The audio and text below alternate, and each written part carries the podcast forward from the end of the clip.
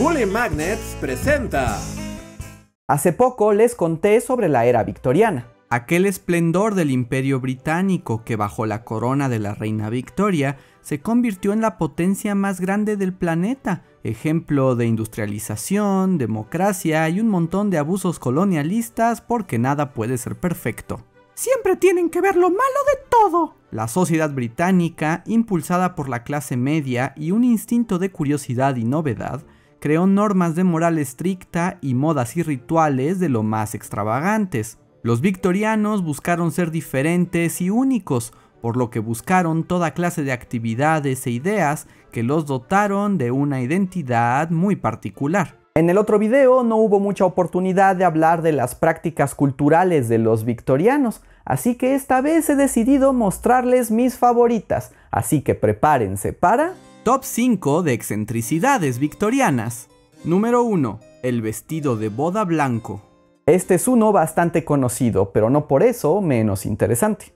En el siglo XIX, como en nuestros días, las bodas eran un asunto suntuoso y la ocasión perfecta para presumir. En aquellos días, las novias usaban vestidos muy llamativos de colores brillantes o profundos, pues teñir las telas era muestra de riqueza. Pero ¿saben qué muestra aún más riqueza que la ropa de colores? Exacto, la ropa limpia. Las telas completamente blancas eran poco comunes, principalmente porque se ensuciaban fácil y quedaban manchadas. La reina Victoria justo vio en esto una oportunidad para su vestido de bodas. Tener un vestido completamente blanco demostraba que la familia tenía el dinero para mantenerlo impoluto, lo que solía ser aún más caro que el propio vestido. Además, era tan llamativo y delicado que claramente solo podía usarse una vez, a menos de que quieras que todos se den cuenta que reciclas tu guardarropa en cada fiesta. ¡Oh no! Eso es impensable. El vestido de bodas fue un éxito. Impresionó tanto a la sociedad victoriana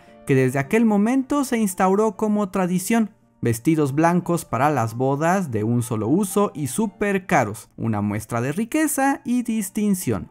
Esta extravagancia persiste hasta nuestros días, aunque ya no se trata tanto de demostrar riquezas, hay otras intenciones como eso de la pureza, pero eso vendría después. El vestido de novia original fue invento de Victoria. Número 2. Cadáveres.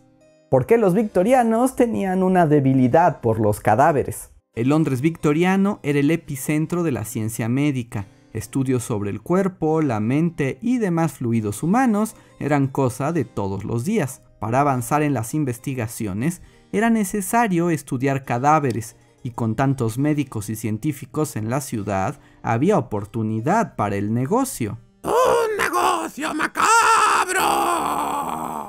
La aparición de un mercado negro de cadáveres no sorprendió a nadie eran pocas las personas que donaban su cuerpo a la ciencia, y los médicos no podían esperar. Así que empezaron a comprar los cuerpos a saqueadores de tumbas, nombre poco agradable, así que rebautizaron su profesión como resurreccionistas. Aunque algunos llevaron la profesión un poco lejos. Famoso es el caso de William Burke y William Hare, dos escoceses resurreccionistas que para acelerar el proceso mataban inocentes y vendían sus cadáveres a los doctores. ¡Ay, qué horror! Cuando los descubrieron, los sentenciaron a muerte, porque se valía ser macabros, pero no tan macabros. El mercado negro siguió durante años y los cuerpos fueron utilizados para distintos experimentos. Uno de los más curiosos era el galvanismo, que consistía en conectar los cadáveres a corrientes eléctricas para ver cómo se movían. De las exhibiciones de galvanismo es que Mary Shelley se inspiró para su novela Frankenstein, otra gran obra de la literatura victoriana. Número 3. Libros de autoayuda. Los libros de autoayuda no son algo nuevo, existen desde la antigüedad, pero el libro de autoayuda como fenómeno editorial es un invento de los victorianos. Los victorianos tenían una gran idea del individualismo, pensaban que las personas tenían la obligación de pulirse a sí mismos tanto en sus aspectos físicos como morales e intelectuales, y sumada a la creciente industria editorial, pronto los libros fueron el mejor vehículo para consejos y estrategias de superación personal. El primer libro de autoayuda victoriano fue Self-Help, literalmente autoayuda. Se publicó en 1859 y fue un éxito inmediato. Su autor era el ilustre doctor y periodista escocés Samuel Smiles. Y sí, ese era su nombre, Samuel Sonrisas. Smiles predicaba en su libro la necesidad de educarse a uno mismo. Argumentaba que la modernidad nos daba herramientas suficientes para que cualquiera pudiera acceder a la mejor información y así formarse en conocimientos y modales. Criticaba la vida material y la ambición por las riquezas. Proponía una actitud analítica y caritativa, un pensamiento liberal ilustrado que pusiera la virtud humana por encima del dinero. No muy diferente de algunos libros de autoayuda de nuestros días. Smile se volvió una celebridad y pasó el resto de su vida dando discursos y promoviendo sus libros, con lo que levantó él solo toda una industria de venta editorial que aún sobrevive en nuestros días. Número 4. Espiritismo. Así como a los victorianos les gustaba el autoperfeccionamiento, también les gustaban los fantasmas. En el siglo XIX se puso muy de moda el espiritismo, un movimiento esotérico y religioso que proclamaba la posibilidad de contactar con los espíritus de los muertos a través de rituales y mediums. El espiritismo se puso muy de moda en el Imperio Británico y las familias más encumbradas se peleaban a los mediums de moda para ofrecer sesiones en sus casas. Hubo muchos mediums famosos que montaban espectáculos dignos de un circo, con mesas que flotaban, voces que se oían y ectoplasma por todas partes. A los fantasmas se sumaban creencias en duendes, hadas y hasta portales a otras dimensiones. Muchos victorianos notables eran aficionados al espiritismo, como el escritor Arthur Conan Doyle. Incluso se dice que la reina Victoria aceptó asistir a una sesión para contactar al fantasma de su amado esposo Albert. Mm, Albert, ¿eres tú? Necesito que me digas dónde dejaste las llaves del cobertizo, porque nadie las encuentra y hay que sacar la manguera. Típico, apenas se le necesita, se queda mudo, pero no fuera para criticar a mis amigas, porque ahí sí está muy bueno. Número 5. Fiestas de momias. La fiesta más extraña de todas. Otra de las modas victorianas fue el amor por el antiguo Egipto. En parte fue a causa del estudio que los ingleses dedicaron a la zona del Nilo, porque estaban determinados en mostrar que los antiguos egipcios eran blancos y no negros. Porque no olvidemos que los victorianos eran unos racistas de porquería. El descubrimiento de las pirámides y de las momias emocionó a los británicos que de pronto querían que todas sus cosas fueran de estilo egipcio.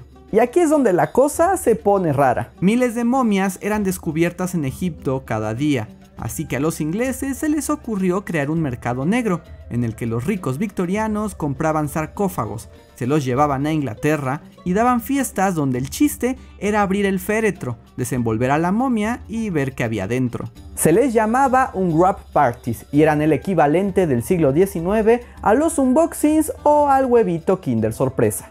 Me encanta la emoción y falta de respeto a costumbres extranjeras. Me pregunto qué habrá en este. Espero que no sea otro muerto. Salió un muerto, otra vez. Ash, puros repetidos. Sin duda, los victorianos eran gente excéntrica. ¿Ustedes se saben otro chisme? Pónganlo en los comentarios. Si les gustó este video, denle like y sobre todo suscríbanse a Bully Magnets. Si aprendieron algo nuevo y les gustaría apoyarnos, pueden usar el sistema de supergracias, que es un comentario con donativo al que prometemos responderles personalmente. Y si quieren dar un paso más allá, pueden unirse a nuestro Patreon o al sistema de membresías de YouTube y ganar varias recompensas. Espero hayan disfrutado esta historia victoriana. Yo soy Andrés Salva y nos vemos para la próxima.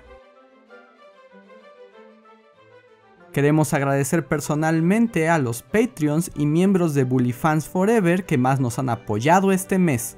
Lautaro Dicho, Emilio Anguiano, Elgin Córdoba, Catalina Díaz, Gilberto García, Jonathan Francisco Portillo, Itzel Torres, Portal Mosaicos, Andrea Sánchez, Marjorie Pernia, Manuel F. Rebollo, Yoshimi R., Miriam Ramos Campos, Omar BG, Areján, Rodolfo Cervantes, Raúl Sánchez Echeverría, Jorge Alberto Miranda Barrientos, Arnulfo Tobar, Caro Barrientos, David Valle, Eduardo H., Felipe López, Felipe Luna, Gael Rodríguez, Karen Valdivia, Lee Barford, Marta y Héctor Noriega, Mauricio Guerrero, Miguel Méndez Orduña, Mireya Becerra y Kuro Chan.